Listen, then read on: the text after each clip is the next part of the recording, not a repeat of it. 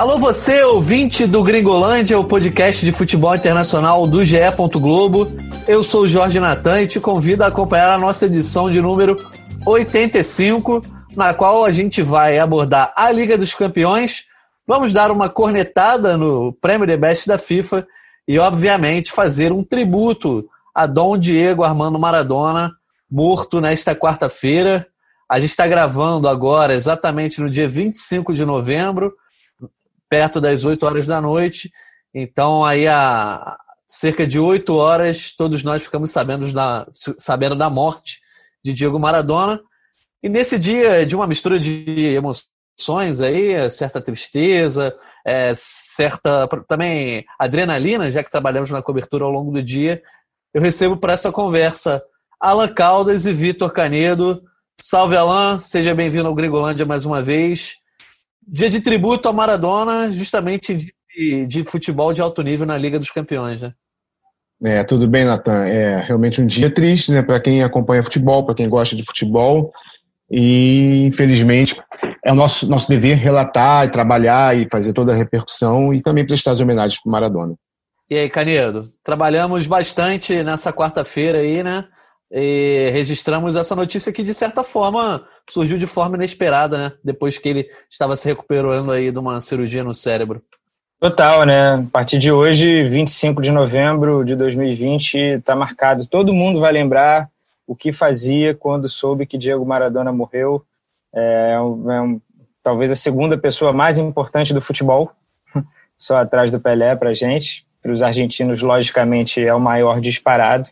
É, então é isso, né? Muito, muito a absorver ainda. Eu acho que a gente ainda vai é, ter muito a pensar, ler é, nos próximos dias para entender o significado, principalmente eu e você, né, Natan, que somos de uma geração mais jovem. O Alan até chegou a, a ver o Maradona jogar, deve ter sentido bastante também, né, Alan?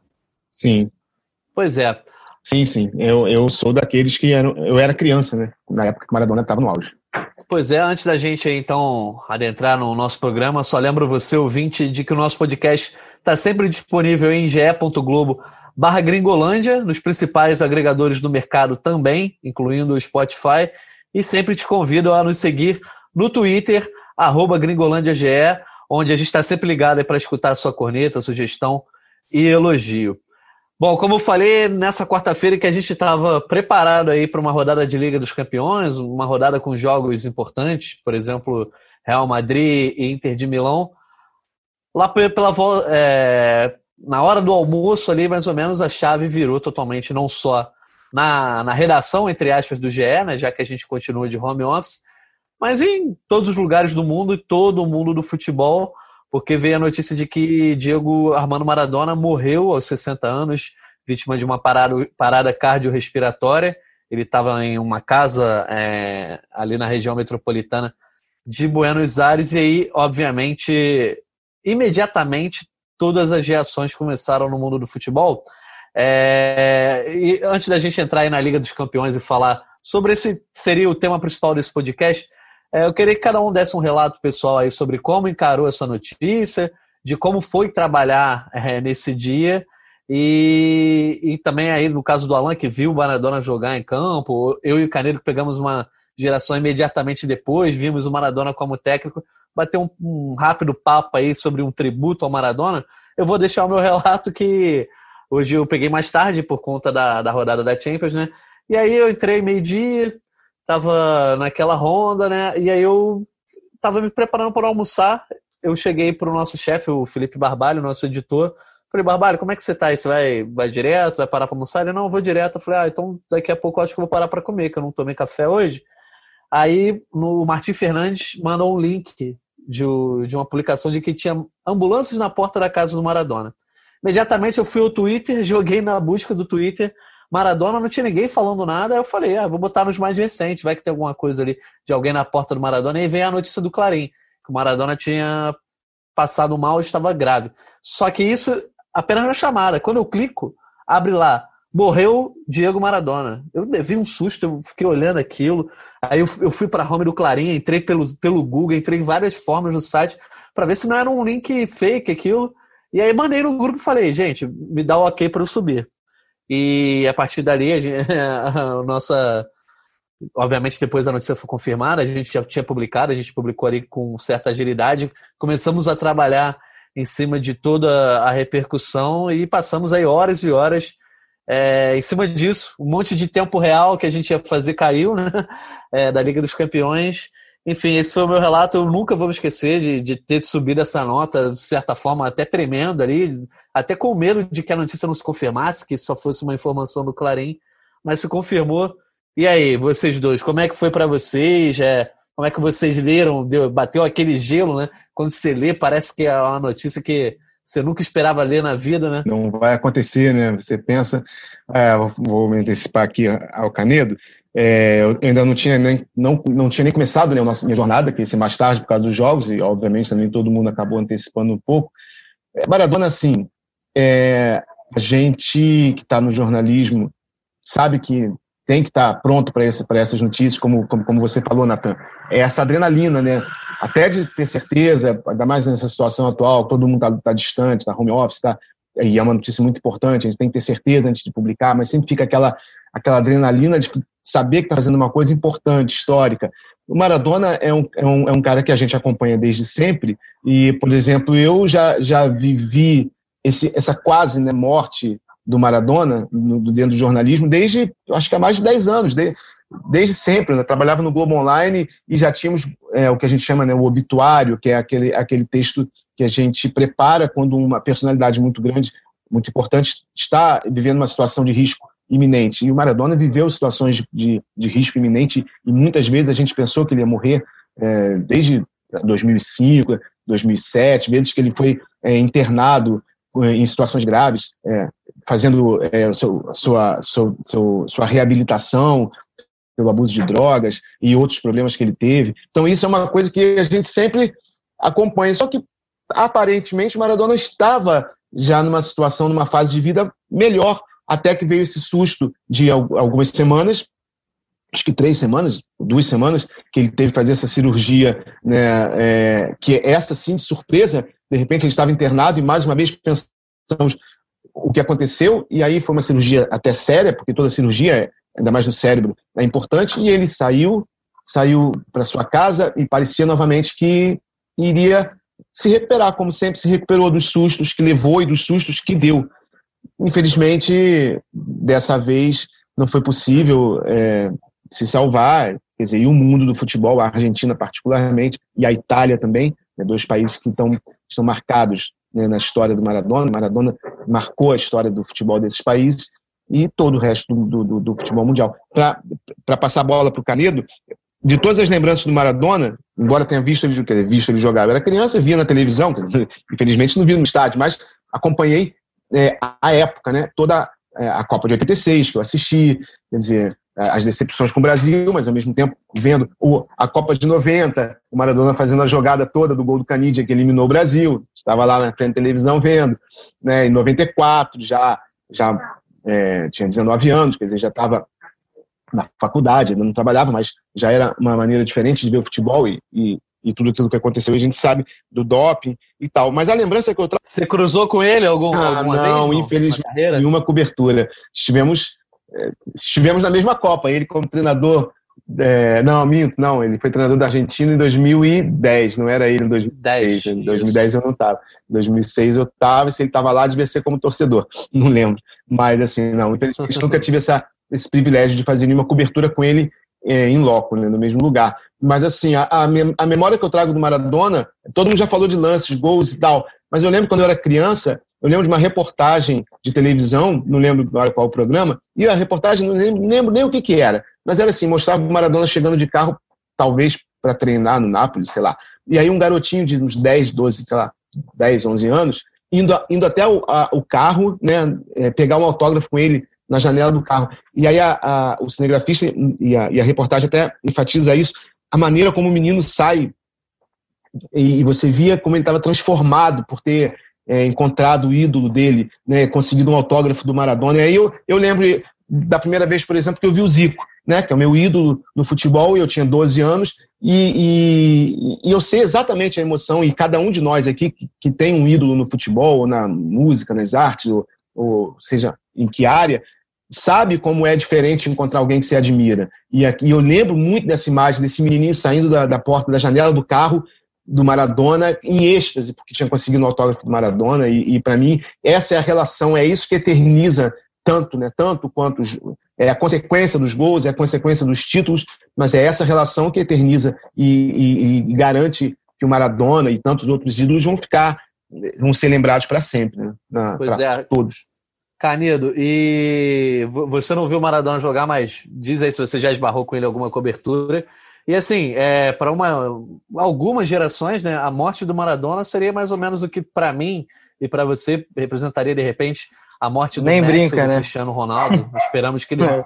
demore muitos anos, mas né, é o peso parecido. É, não. É... Eu estive com Maradona, com certeza, em, no mesmo metro quadrado, não, né? Mas muito próximos, que foi no jogo da Argentina na última Copa do Mundo contra a Croácia, porque foi no, na cidade que eu estava lá, Nizhny Novgorod, e a Argentina levou 3 a 0 da Croácia. Maradona não estava nada feliz. Ele naquela Copa foi uma atração à parte, né, como torcedor, nos camarotes, fazendo poses, né, no, no jogo seguinte contra a Nigéria, ele comemorando.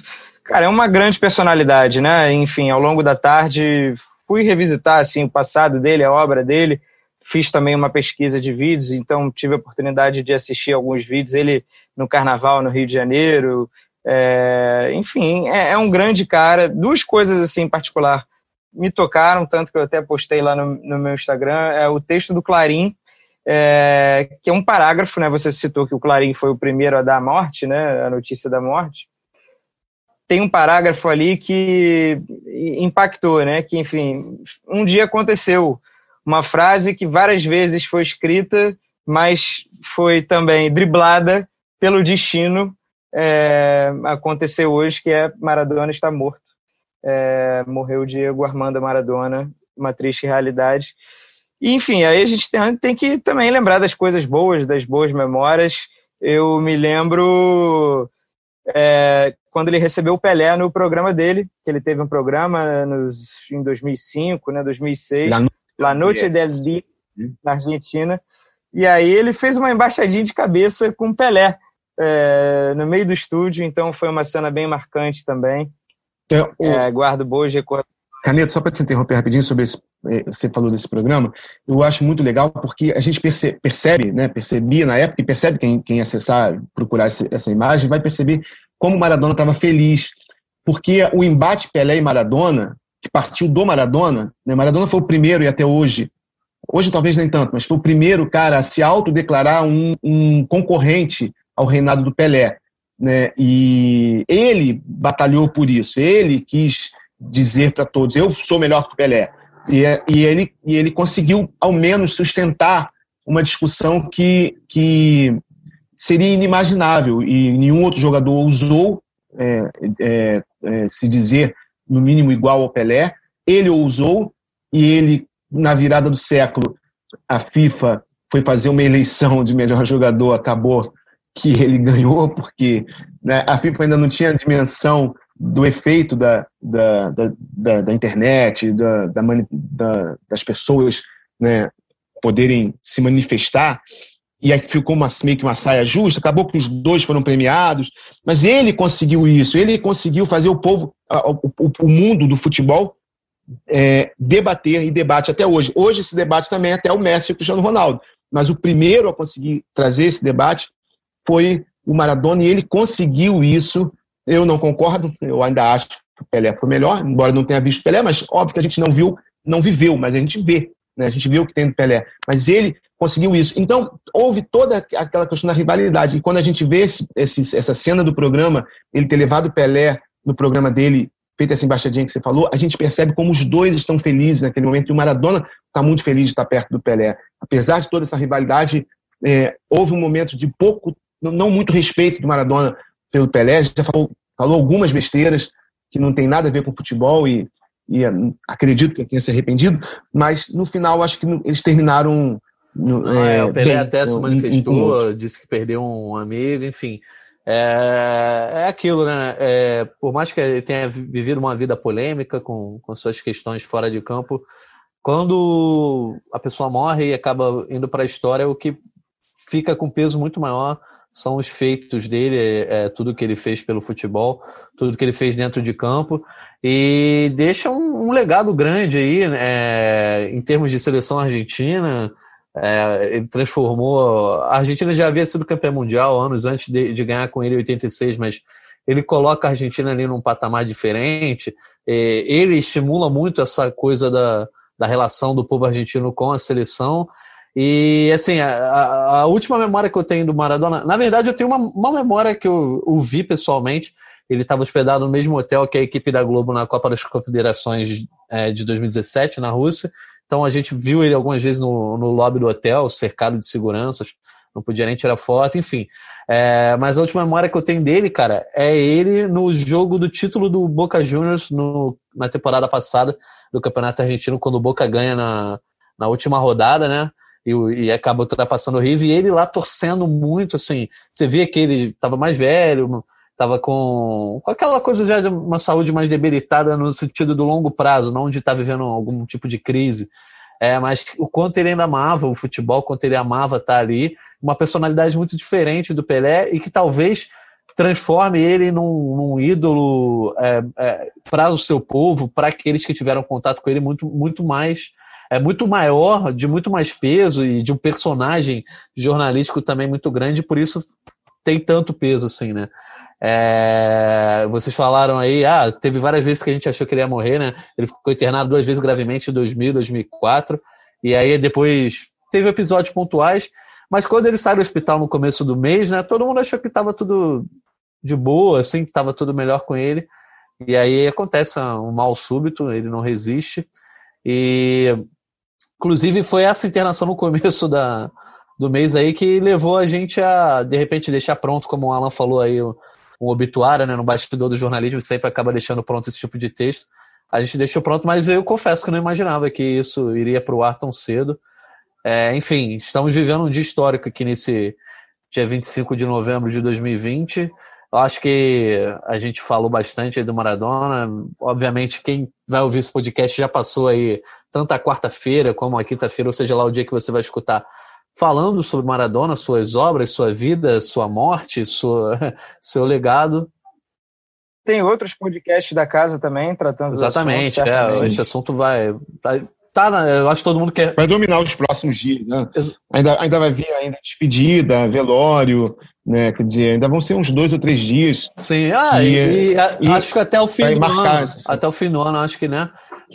É... E, e lembrando que daqui a pouco, 17 de dezembro, tem o prêmio da FIFA né, The Best, que vai ser virtual. Eu imagino que certamente vai ser um, feita uma grande homenagem para ele. É, é o momento em que a FIFA poderá prestar uma homenagem à altura né, de quem foi Maradona. Sem dúvida. E então esse Gringolândia é, de número 85 fica aí como uma espécie de homenagem, né, um tributo ao futebol que foi tão bem é, valorizado pelo Maradona. Ele que a gente até publicou lá no GE, ele dizia que em sua, sua lápide ele gostaria que fosse escrita a frase é, Obrigado, obrigado à bola. bola né? É, enfim, a gente diz obrigado Maradona e acho que a bola que rola no Sim. mundo todo hoje diz obrigado também. O Maradona, que não ganhou um prêmio de melhor do mundo da FIFA porque não existia, não ganhou a bola de ouro porque na época dele, a, na, no, na reta final da carreira não, mas boa parte da carreira só era dada para, para europeus e não ganhou a Liga dos Campeões. É, ele ganhou a Copa da UEFA, que hoje é equivalente à Liga com o Napoli. Mas que isso não faz a menor diferença para a carreira dele. De repente, se ele jogasse hoje e não tivesse ganho nem a Champions nem um prêmio de melhor do mundo, talvez ele fosse diminuído, né? Mas é para a galera que mais nova que está ouvindo e de repente vai procurar alguma coisa nesse sentido, era um outro mundo, um outro futebol, e ele foi enorme mesmo sem essas coisas. Então, agora falemos de Champions, falemos de The Best também, para homenagear esse cara aí que foi tão fantástico. Vocês querem falar mais alguma coisa do Maradona aí, antes da gente passar para outra parte? Só que se ele não. Se, Acho que foi tudo. É, se ele não ganhou a Champions, é azar da Champions, né? Como se diz alguns de grandes craques que não ganharam a Copa do Mundo, pena para a Copa. pena para Champions, que ele não ganhou. Não ganhou porque é, assim, eram circunstâncias diferentes do futebol. Jogou num clube em que ele transformou o Napoli num, num, num gigante, é, pelo menos na Itália no período. Não conseguiu fazer o mesmo como um gigante europeu é, são circunstâncias do futebol, mas não, não, como você disse, não desmerece, não diminui nada o que ele fez. Exatamente, assim, o, o, que o Maradona fez no Napoli, né, que ele chega no Napoli, o time que nunca tinha sido campeão nacional, na principal liga do planeta na época, era, Carinha do me corrija se estiver errado, era tipo pegar um Southampton e, e fazer do Southampton aí bicampeão italiano no intervalo de cinco é... anos, é, bicampeão inglês no intervalo de cinco anos, né? Talvez, talvez. É, de fato, as grandes conquistas, né? O Napoli hoje vive uma boa fase, frequenta, mas não ganha títulos com. Enfim, ganhou a Copa da Itália agora, né? Mas de fato tem essa particularidade que foi aquela geração que transformou o Napoli. Isso aí. Então, Maradona, que você esteja aí com Deus, como você era chamado na Argentina, que é, descanse em paz e que seu legado permaneça. E aqui no Gringolândia a gente segue então falando de futebol, futebol internacional nesse dia histórico, falando de Liga dos Campeões, que teve a sua quarta rodada da fase de grupos encerrada nessa quarta-feira. É, a gente teve os resultados de ontem, é, ontem no caso terça, né? que, no qual a gente já teve, a gente começou a ter equipes classificadas. Isso. E aí nessa quarta a gente teve mais alguns times. Vamos só. Do, do, vamos começando pelo. Quer falar dos classificados aqui? Tem a lista aí em mãos? Tem, temos a lista em mãos. Ah, é, eu vou só dar, falar os classificados rapidamente. Bayern de Munique, que inclusive já garantiu a primeira colocação do grupo. Manchester City, Chelsea, o Sevilha, aí por incrível que pareça, já é, garantiu sua classificação, inclusive com isso está fora da Liga Europa para a alegria do, de quem O próprio Twitter oficial fez essa brincadeira, tipo um meme do Chico Buarque, né? Fomos Exatamente. Para... Mas não vamos para a Liga Europa. Foi mais uma... e, e além do Sevilha e o Barcelona e a Juventus. Então, Canedo, temos aí três, seis classificados, né? Na, já na quarta rodada, ou seja, com duas rodadas de antecedência. Acho que desses aí o que mais surpreende é o Sevilha, né? É, e o Bayern, inclusive, já em primeiro. Por enquanto, sem grandes surpresas. É, o Bayern tá, estendeu né, o seu recorde de vitórias. Agora são, se eu não me engano, 15, 15 né? 15, 15 vitórias seguidas, computando temporada passada. É, surpreendente só o Atlético, o Atlético de Madrid estar derrapando tanto, né? É, City classificado, nenhuma surpresa. Chelsea e Sevilha iriam se classificar tudo bem, mas talvez quarta rodada muito cedo, já os dois, né? Falta definir agora primeiro lugar. Na próxima rodada já tem um confronto direto. É, Barcelona e Juventus, acho que o mesmo esquema, né? Os dois eram forças muito destacadas num grupo com o Dinamo de Kiev e Ferencváros. E é isso. E tem alguns outros grupos aí com a coisa pegando ainda, ainda tem muito suspense para acontecer. E aí, Alan, agora, então, antes de eu passar a bola para você, Vou só informar os eliminados uhum. e a gente vai falando aí de grupo a grupo. Já eliminados, sem chance de avançar para as oitavas de final. A gente tem times que já, já não, não se esperava nada mesmo, como o Midland, Krasnodar, o Rennes e o Ferencváros.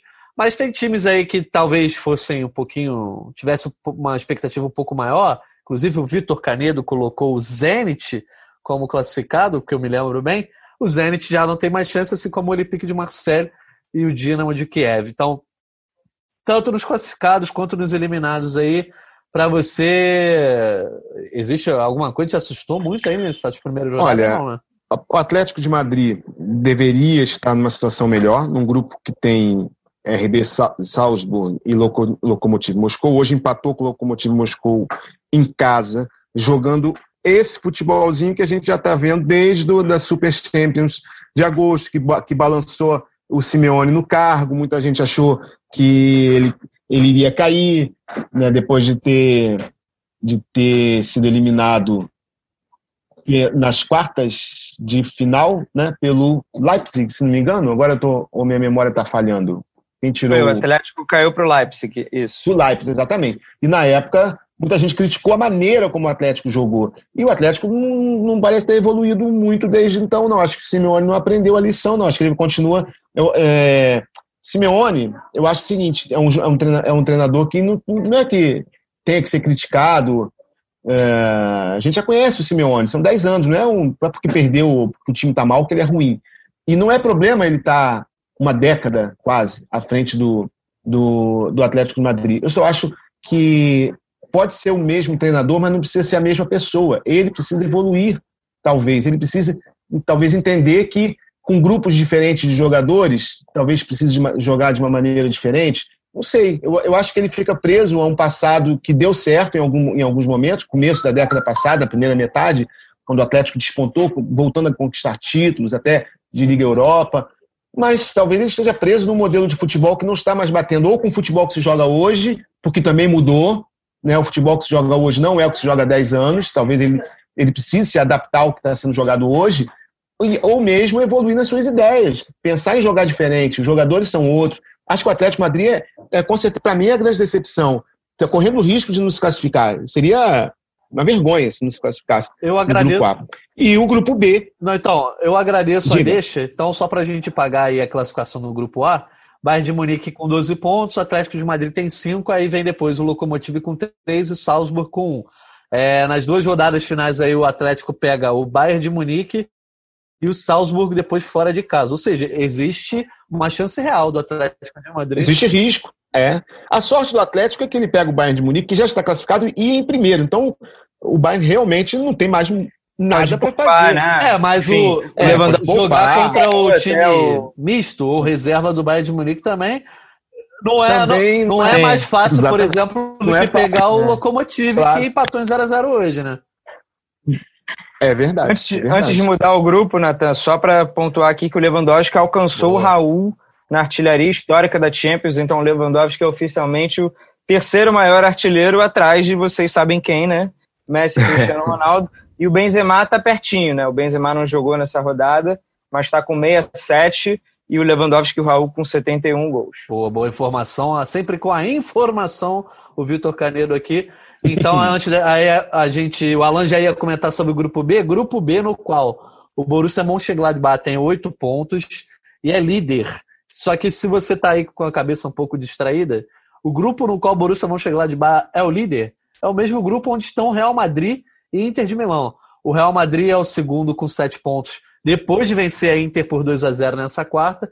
Depois vem o Shakhtar em terceiro com quatro e a Inter com dois. Então, Alan, fala o que você ia falar do grupo B aí, que depois eu vou uma pergunta Sim, aí eu ia pro... Canedo. Pode falar. Ah, exato, eu ia para o B justamente porque, junto com o Atlético de Madrid, a Inter de Milão também é, é a outra decepção, né? É, consegue ser lanterna nesse, nesse grupo, que, em, em tese, esse grupo deveria ser mais ou menos como foi o como está sendo, né? O grupo E do Chelsea e do Sevilha já classificados e o grupo G do Barcelona e Juventus já classificados com quatro, roda com quatro rodadas. Era para ser o, o, era para ser o grupo que já tinha os dois é, classificados definidos por antecipação no futebol, isso não existe, mas a camisa pesa. Real Madrid e Inter, Inter de Milão eram os favoritos.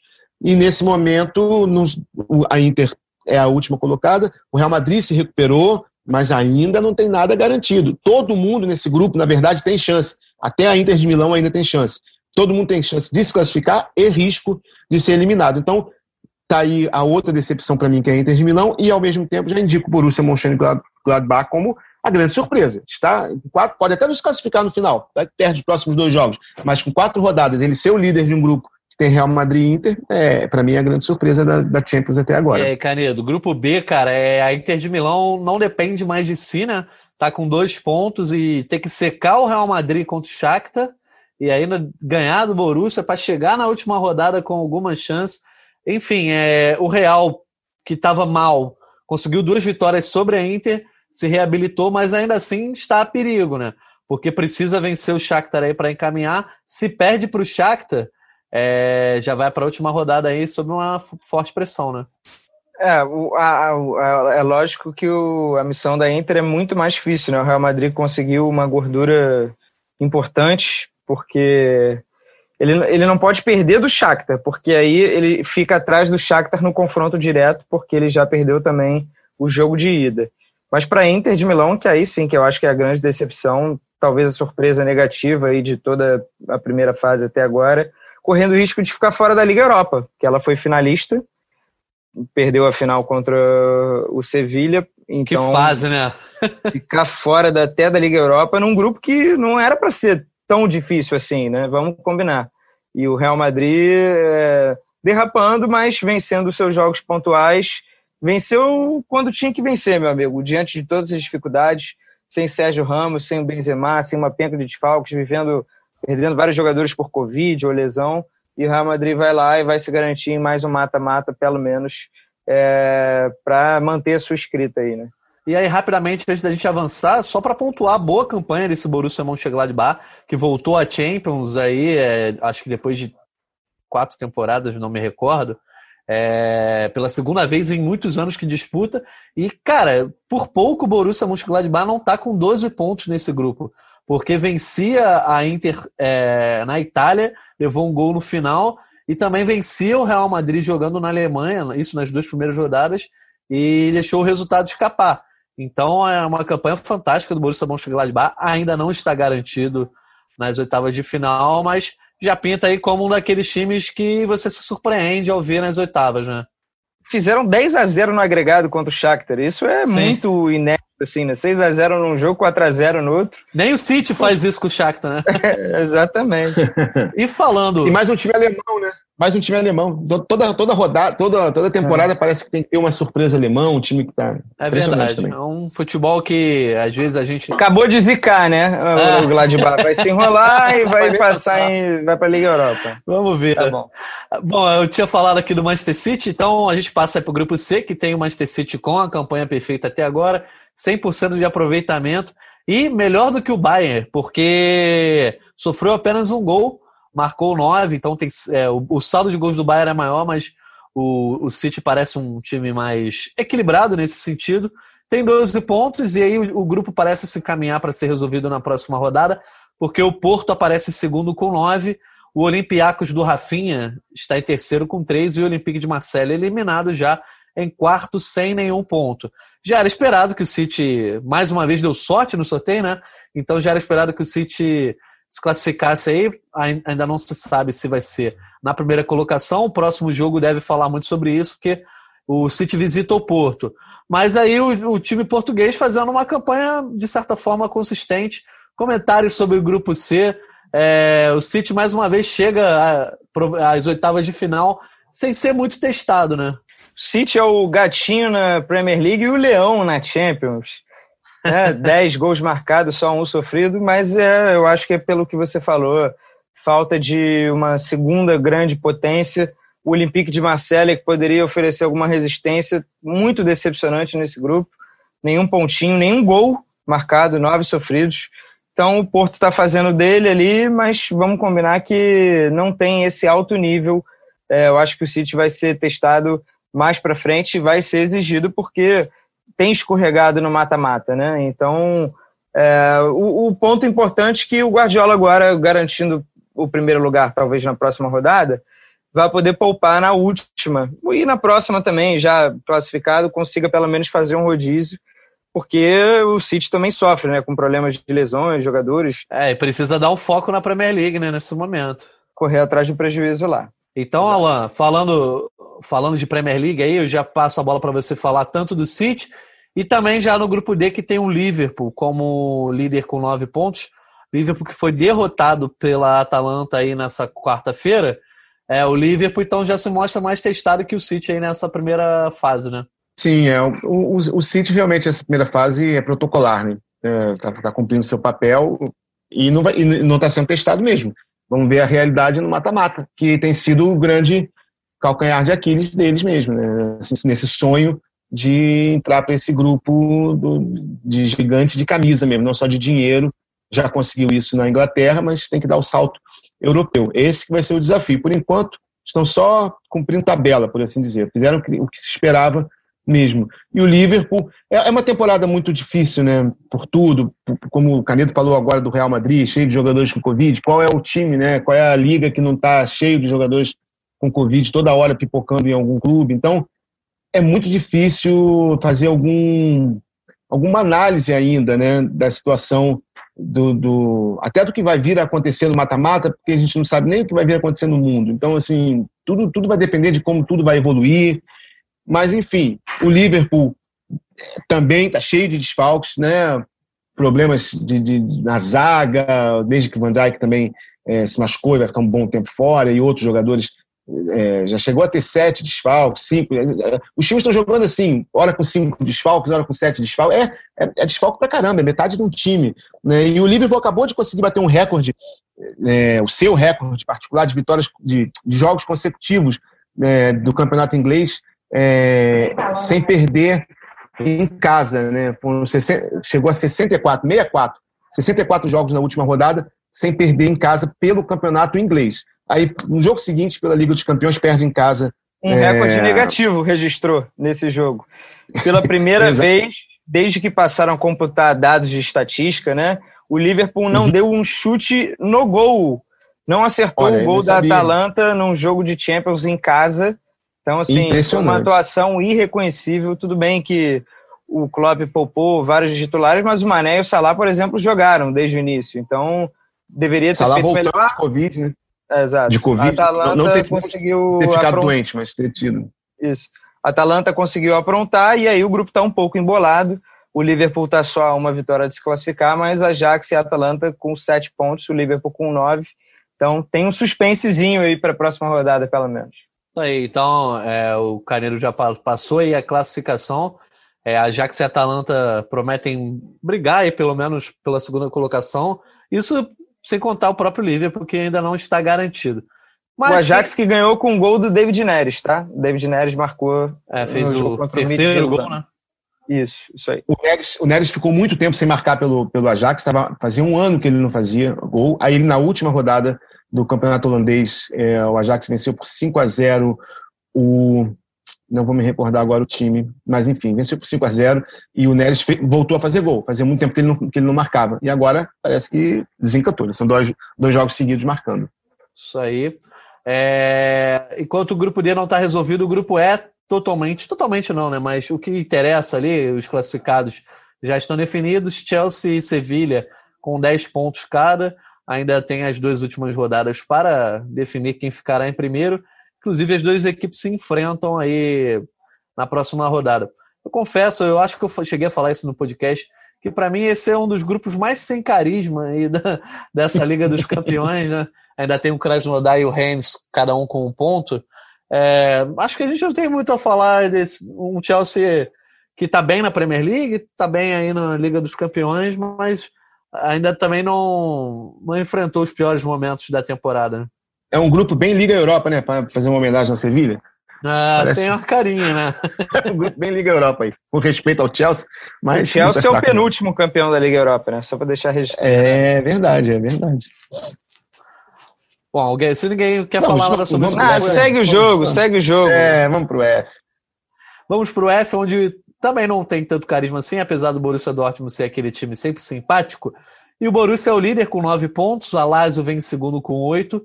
E aí a gente tem o Bruges com 4 e o Zenit aposta falha do Vitor Canedo com.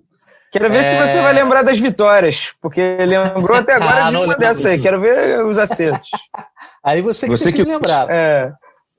Mas aí o Borussia pega a Lazio na próxima rodada e já podendo garantir classificação, mas também podendo se complicar se de repente o Bruges vence o Zenit.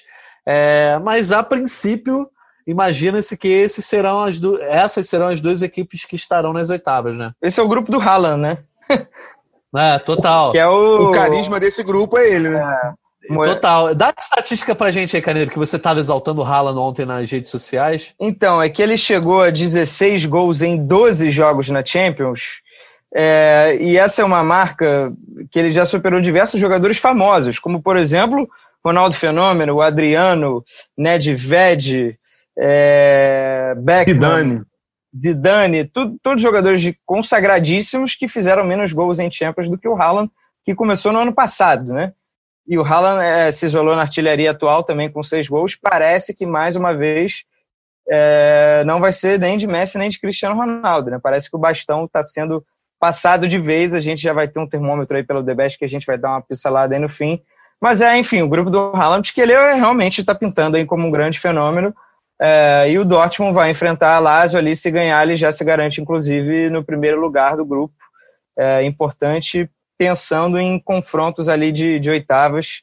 é, para tentar escapar de alguma pedreira e dessa vez o Dortmund ir um pouquinho mais longe. O Haaland que está tentando aí construir um caminho para chegar no maior artilheiro de todos os tempos da Liga dos Campeões, que se chama Cristiano Ronaldo, que marcou novamente nessa terça-feira. 131, né? De 16 para 131. É, tem que um ver se dá para né? chegar. É, exatamente. A idade ele tem para isso, né? Um garoto aí. Mas o começo é mais promissor até, né? Mas tem é, água para rolar. É porque o Cristiano Ronaldo, ele não teve um começo artilheiro, né?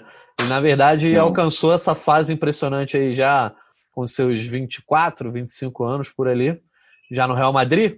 Mas a Juventus do Cristiano Sim. venceu o Frank Varos é, ficou mais tranquila e chegou logo na classificação aí antecipada no grupo G, junto com o Barcelona, que é o líder com 12 pontos, e aí essa coisa de quem vai passar em primeiro, a gente vai ver apenas na rodada final. É, e aí eu passo a bola para você, Alan, para você comentar sobre a situação do grupo, que já tem os dois classificados definidos, e depois eu vou falar para o Canedo que o Canedo está aflito com a possibilidade de Barça e Juventus chegarem na última rodada e pouparem Cristiano Ronaldo e Messi. E aí, realmente, eu acho que vai ser um vacilo enorme do, dos deuses do futebol. E aí, Alan, acho que esse grupo aí também deu o que se esperava, né? Sim, e vai ser um anticlímax. Vou deixar para o Canedo depois lamentar mais, mas vai ser um anticlímax, porque na, no sorteio tudo que se, espera, se, comentava era isso. Poxa, Messi contra Cristiano Ronaldo em fase de grupos, nunca tinha acontecido, só em mata-mata e tal. É, mas as circunstâncias levaram a isso. O Messi, inclusive, nem jogou na última partida. O grupo é tão fácil que o Barcelona não, não, não é um time confiável, longe disso, está ruim, está tá fazendo uma temporada ruim. É, e é o líder, né? Com 12 pontos. Parece que está ótimo, mas não está. E é capaz de chegar realmente e não, não, não se enfrentar, e mesmo, e mesmo que se enfrentem, não vai ser mais, não vai ter o mesmo glamour que se esperava no, no sorteio. As circunstâncias levaram a isso. Esse grupo é voltando ao grupo lá do Chelsea Sevilha, é, voltando ao. É, era barbada, eu já sabia que ia ser assim, Barcelona e Juventus, e, infelizmente só não não está sendo exuberante. Nenhum dos dois está exuberante, nem o Barcelona. É, a Juventus não está tão ruim quanto o Barcelona, mas, mas nenhum dos dois está exuberante. Ah, não parecem os times que a gente esperava por serem os times do Messi do Cristiano Ronaldo, né? infelizmente. E aí, Canedo, tá, tá agoniado, né? Pois é, dia 8, né? Enfim, se, um, se a Juventus ainda derrapar contra o Dinamo de Kiev, né? O Barça abrir mais algum ponto de vantagem, aí não vai valer definitivamente nada esse, essa última rodada. A gente já viu que o Koeman poupou o Messi nesse jogo agora contra o Dinamo de Kiev. O Barça, enfim, se classificou até de forma surpreendente, fazendo 4 a 0 cheio de reserva. Você pega a escalação ali, um time horroroso. E o Barça, passando por aperto no Campeonato Espanhol, resolveu privilegiar agora é, o, o, seu prejuízo lá na La Liga, né? Então resolve a Champions depois, está tá muito bem encaminhado. É, mas vamos torcer aí para esse jogo do dia 8 valer, até porque a gente pensou em bastante pauta, né? Material legal para soltar. Teve aquele especial nosso que a gente fez no, no meio da pandemia do Messi contra o Cristiano Ronaldo enfim, é, é, talvez uma última oportunidade deles se enfrentarem até na carreira, sabe, sei lá o que vai acontecer. É, não duvido. Pegam toda hora, Pode ser né? mesmo. É, então fica essa expectativa aí. Isso aí, então, finalizado o grupo G, a gente fecha a tampa da Champions com o grupo H, que tem o Manchester United como líder, jogando bem, goleando mais um adversário, aí goleou o Istambul Basaksehir por 4 a 1 O PSG deu uma respiradinha, jogou mal, mas venceu o RB Leipzig. Ainda assim, vai pegar o United pressionado aí, já que o Leipzig também tem seis pontos, junto com o próprio PSG. O líder é o United com nove. É, é, cara, não dá para descartar a chance do PSG rodar nessa primeira fase, né? Eu, eu, acho que é o grupo mais divertido aí desses grupos Sim, aí, mais sem dúvida. Né, porque os, as camisas são a mais pesada de história do Manchester United, mas Paris Saint-Germain, na, na, na, seguindo aquela linha que você estava falando do Manchester City, é isso, tá, é milionário, mas precisa do salto europeu, né, dar o seu salto é o sonho, e, e o Leipzig é o, é o simpaticão da galera, todo mundo gosta, fez um, uma ótima né, uma, uma, uma Champions histórica, né, eliminado pelo PSG, inclusive, agora caindo no mesmo grupo, e aí então ainda os dois com seis pontos. Enfim, vai. Para mim é o, é o, grupo mais interessante nessa reta final, junto com aquele lá do Real Madrid e Inter de Milão, pelo inusitado, né, deles estarem ainda lutando por uma, por uma classificação que já devia estar mais do que consolidada, mas com certeza tudo aberto aí. É difícil, eu acho que o Manchester United, até porque está com nove pontos, né, já abriu três pontos, tem mais está mais perto da vaga, mas o próximo jogo é com o PSG. E agora não importa muito se é o Trafford, se é Parque de France, onde é, onde foi, qualquer estádio, porque não tem torcida, né? Então, assim, tem feito muita diferença, eu acho. Né? Não tem mais aquele, aquele efeito da torcida. Claro jogar em casa é sempre melhor, mas não é, era nas outras temporadas. Pois é, e aí, Canedo? É, fazendo jus ao nosso apelido aí de Grupo da Morte, né? Tá muito imprevisível. É, corre o risco de todos empatarem com a mesma pontuação. É, e aí vai para o confronto direto só entre eles. A gente vai ter que pegar a calculadora e fazer as contas. É, pode vir a ser aí uma definição ali de gol nos acréscimos ali na última rodada. É importante que o Manchester United abriu essa gordurinha, mas tem dois jogos. Ele não pega mais o Istambul, né? Então, digamos que o Istambul vire bônus, é, o PSG e o Leipzig vão no mínimo a nove pontos igual a ele. Então ele vai precisar pontuar nesses dois jogos complicados. É, não tem mais prognóstico, né? Eu, eu, até acreditava que o United passaria em terceiro lá no início. Você pode computar depois aí mais um erro, se eu, se eu, se eu errar essa também. É, mas, cara, vai ser ali na, na bandeirada. Vai, vai ser uma das histórias aí restantes aí dessa fase de grupos para a gente acompanhar de perto. Isso aí, fase de grupos que continua aí nas próximas semanas. É, os classificados e a fase de grupos toda é, vai ser encerrada aí no, na segunda semana de dezembro, né? Então já iremos passar o Natal e Ano Novo imaginando as oitavas de final da Liga dos Campeões. É, acho que é o que, o que tínhamos para falar da Champions é isso. A gente terá mais semanas aí para detalhar, para a gente não se estender muito nesse Gringolândia que tinha que falar do Maradona, a gente acabou dando essa pincelada mais rápida. E antes da gente ir embora, só queria. A gente queria é, fazer esse serviço de informar que nessa quarta-feira também, o dia tão corrido, a FIFA anunciou os candidatos ao prêmio The Best, né? Que premia os melhores jogadores do mundo, assim como os melhores técnicos, e também o gol mais bonito com o prêmio Puskas, então, antes dos destaque fina... destaques Dia 17 finais... de dezembro, né? É, cai uma quinta-feira, se eu não estou enganado. A, a entrega, a cerimônia, que nesse, esse ano vai ser virtual, como o Alan já tinha citado lá no começo. É, eu sei que você, Canedo, e você, Alan, tem cornetadas justas a fazer contra a FIFA. Eu só vou dar aí os nomes indicados. Entre os homens, para melhor jogador, temos Thiago Alcântara, Cristiano Ronaldo, Kevin De Bruyne, Robert Lewandowski, cotado aí como grande favorito, Sadio Mané, Kylian Mbappé, Lionel Messi, Neymar voltando a ficar entre os 10, Sérgio Ramos, Mohamed Salah e Virgil van Dijk. Entre as mulheres temos Lucy Bronze, Delfine Cascarino, é, Caroline Hansen, Pernille Harder, Jennifer Hermoso, Ji Soyun, Sanker, Saki Kumagai, é, a Maruzans, que eu não, nunca sei falar o primeiro nome dela, né? Que eu acho que é Jennifer, Viviane Miedema e Wendy Renard entre as mulheres. É, entre os melhores goleiros aí, a gente tem Alisson, Courtois, Keylor Navas, Neuer, Oblak e Ter Stegen.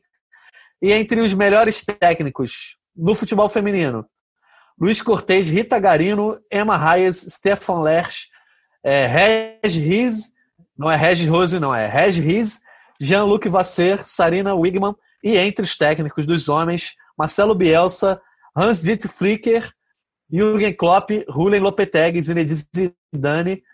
E aí eu já passo para o Alain para ele dar a cornetada mais importante desse prêmio, que é você, você indica o Marcelo Biel, o cara que beleza, ele trabalhava no Leeds, subiu para a Premier League, mas você não indica o campeão e da Libertadores. Zidane. Bota o Zidane aí também, o Jorginho.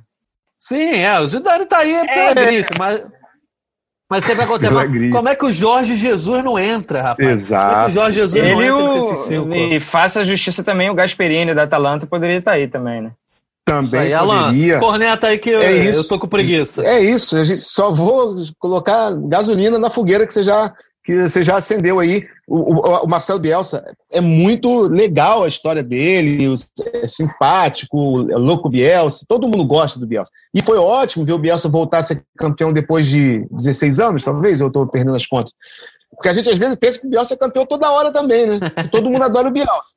Né? Mas aí quando, gente, quando ele ganha um título, a gente vê que ele não ganhava nada há um tempão.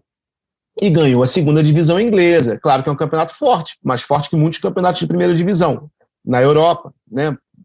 Campeonatos menores. É um campeonato difícil, mas para ele ser o melhor treinador indicado, o melhor treinador do mundo, e não ter a indicação, por exemplo, do Jorge Jesus, não é porque ele trabalhou no, no, no Brasil, no, foi campeão com o Flamengo, porque a gente é um programa que vai ser ouvido por muitos torcedores do Flamengo, porque também vai, vai ser ouvido por muitos torcedores que não são do Flamengo. Mas acho que todo mundo vai concordar que o trabalho que ele fez no ano passado foi de excelência, de altíssimo nível. Né? E não foi só ganhar. Claro que todo ano alguém ganha Libertadores. Não quer dizer que todo ano o campeão da Libertadores tem que ser indicado como melhor técnico, mas é que foi muito diferente. De um, de um, não foi um ano qualquer. Ganhou a Libertadores, ganhou o Brasileiro, mudou, como né, não tem como fugir do clichê, o patamar né, do, do, do, Flamengo, que, tava, que, que, que, que vinha jogando antes. Não dá para não dá para simplesmente ter esquecido só porque teve uma pandemia, a gente ficou três meses sem jogar, ou porque tudo se atrasou. Simplesmente quem controla o futebol mundial simplesmente esqueceu que teve um cara que fez esse trabalho. Assim, isso aí é realmente é imperdoável. Lopetegui, sinceramente, pelo amor de Deus. Não, Lopetegui foi... ganhou a Liga Europa que você viu parabéns, né, pô? E a FIFA, que às vezes se preocupa tanto com essa coisa de valorizar os outros continentes, os países menores, dessa vez ela fez uma, um, um Europa-centrismo aí e sem menor problema. É, Geralmente é. o técnico é onde a FIFA dá essa coisa, ah, botou o Gadiardo nos outros anos com mérito. Isso, exatamente. E, e, o engraçado é o seguinte, além de tudo, o Jorge Jesus é europeu, né? Até Sim. poderiam até ter aproveitado para valorizar essa coisa do treinador europeu que veio para que veio para a América do Sul. O próprio Galhardo poderia ser indicado de novo. No, no, continua, continua fazendo um ótimo trabalho no River, embora não tenha ganho, mas, mas continua fazendo um ótimo não dá. Bom, enfim. É. Mas, vamos, vamos. Também, só acho que ganharia o Jorge Jesus também. Não, não, Nem acho não que ganharia, não, mas acho que está tá indicado, acho que merecia. Sim, é, mas só para amenizar aí a, a flamengada para no, nossos queridos ouvintes que torcem para o Flamengo, o Arrascaeta aí está entre os indicados ao Prêmio Puscas, onde aí sim a gente tem é, 11 gols aí de, ao redor do mundo.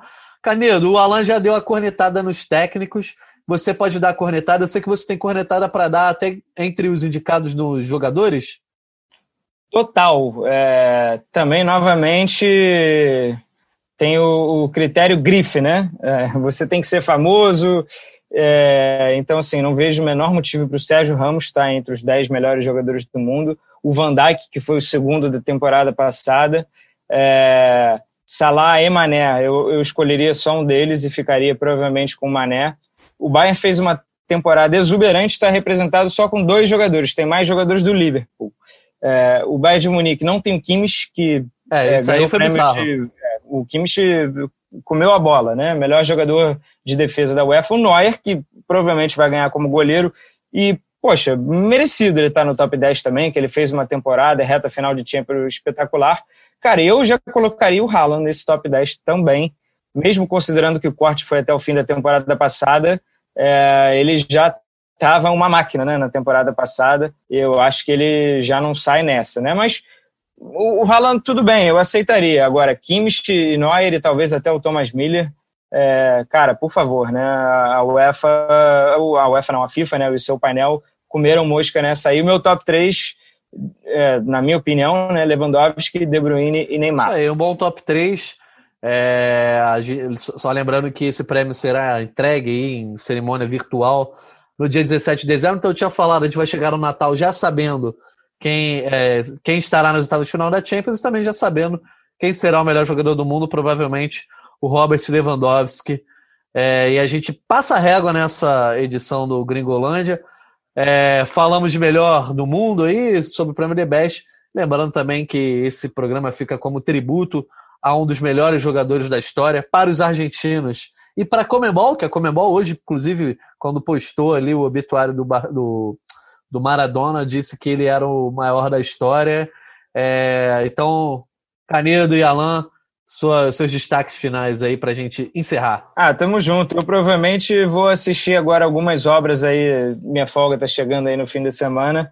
Devo tirar algumas boas horas para assistir a documentários e obras do Maradona, que agora, enfim, fico ainda. tô com muita coisa fresca na cabeça, né? E, e quero fazer uma imersão maior aí, esse grande personagem é, do futebol. É, o destaque é o Maradona. É realmente a nossa despedida é, da, da, do programa tem que ser realmente lembrar o Maradona e tudo que ele fez pelo futebol, até as suas polêmicas, até a sua vida polêmica tudo, tudo fez dele a figura que ele é e, e não, não poderíamos é, nem, nem começar sem falar dele e nem poderíamos terminar sem voltar a lembrar do Maradona. Isso aí, então, Maradona, esse Gringolândia 85 fica de homenagem a você e que agora o mundo do futebol siga tendo você como lenda, já não mais presente aqui na, né, na Terra, não podendo falar, não podendo analisar, mas tudo que você fez está eternizado. E graças a você, muitos de nós amamos hoje o futebol, o futebol internacional, a você e a outros craques. Beleza, galera? Foi um prazer estar nesse momento histórico aqui, nesse 25 de novembro de 2020. É, agradeço a todos que acompanharam o Gringolândia até esse momento e nos aguardem aí numa próxima. Valeu, Canedo, valeu, Alan, valeu você ouvinte. Um abraço e até a próxima.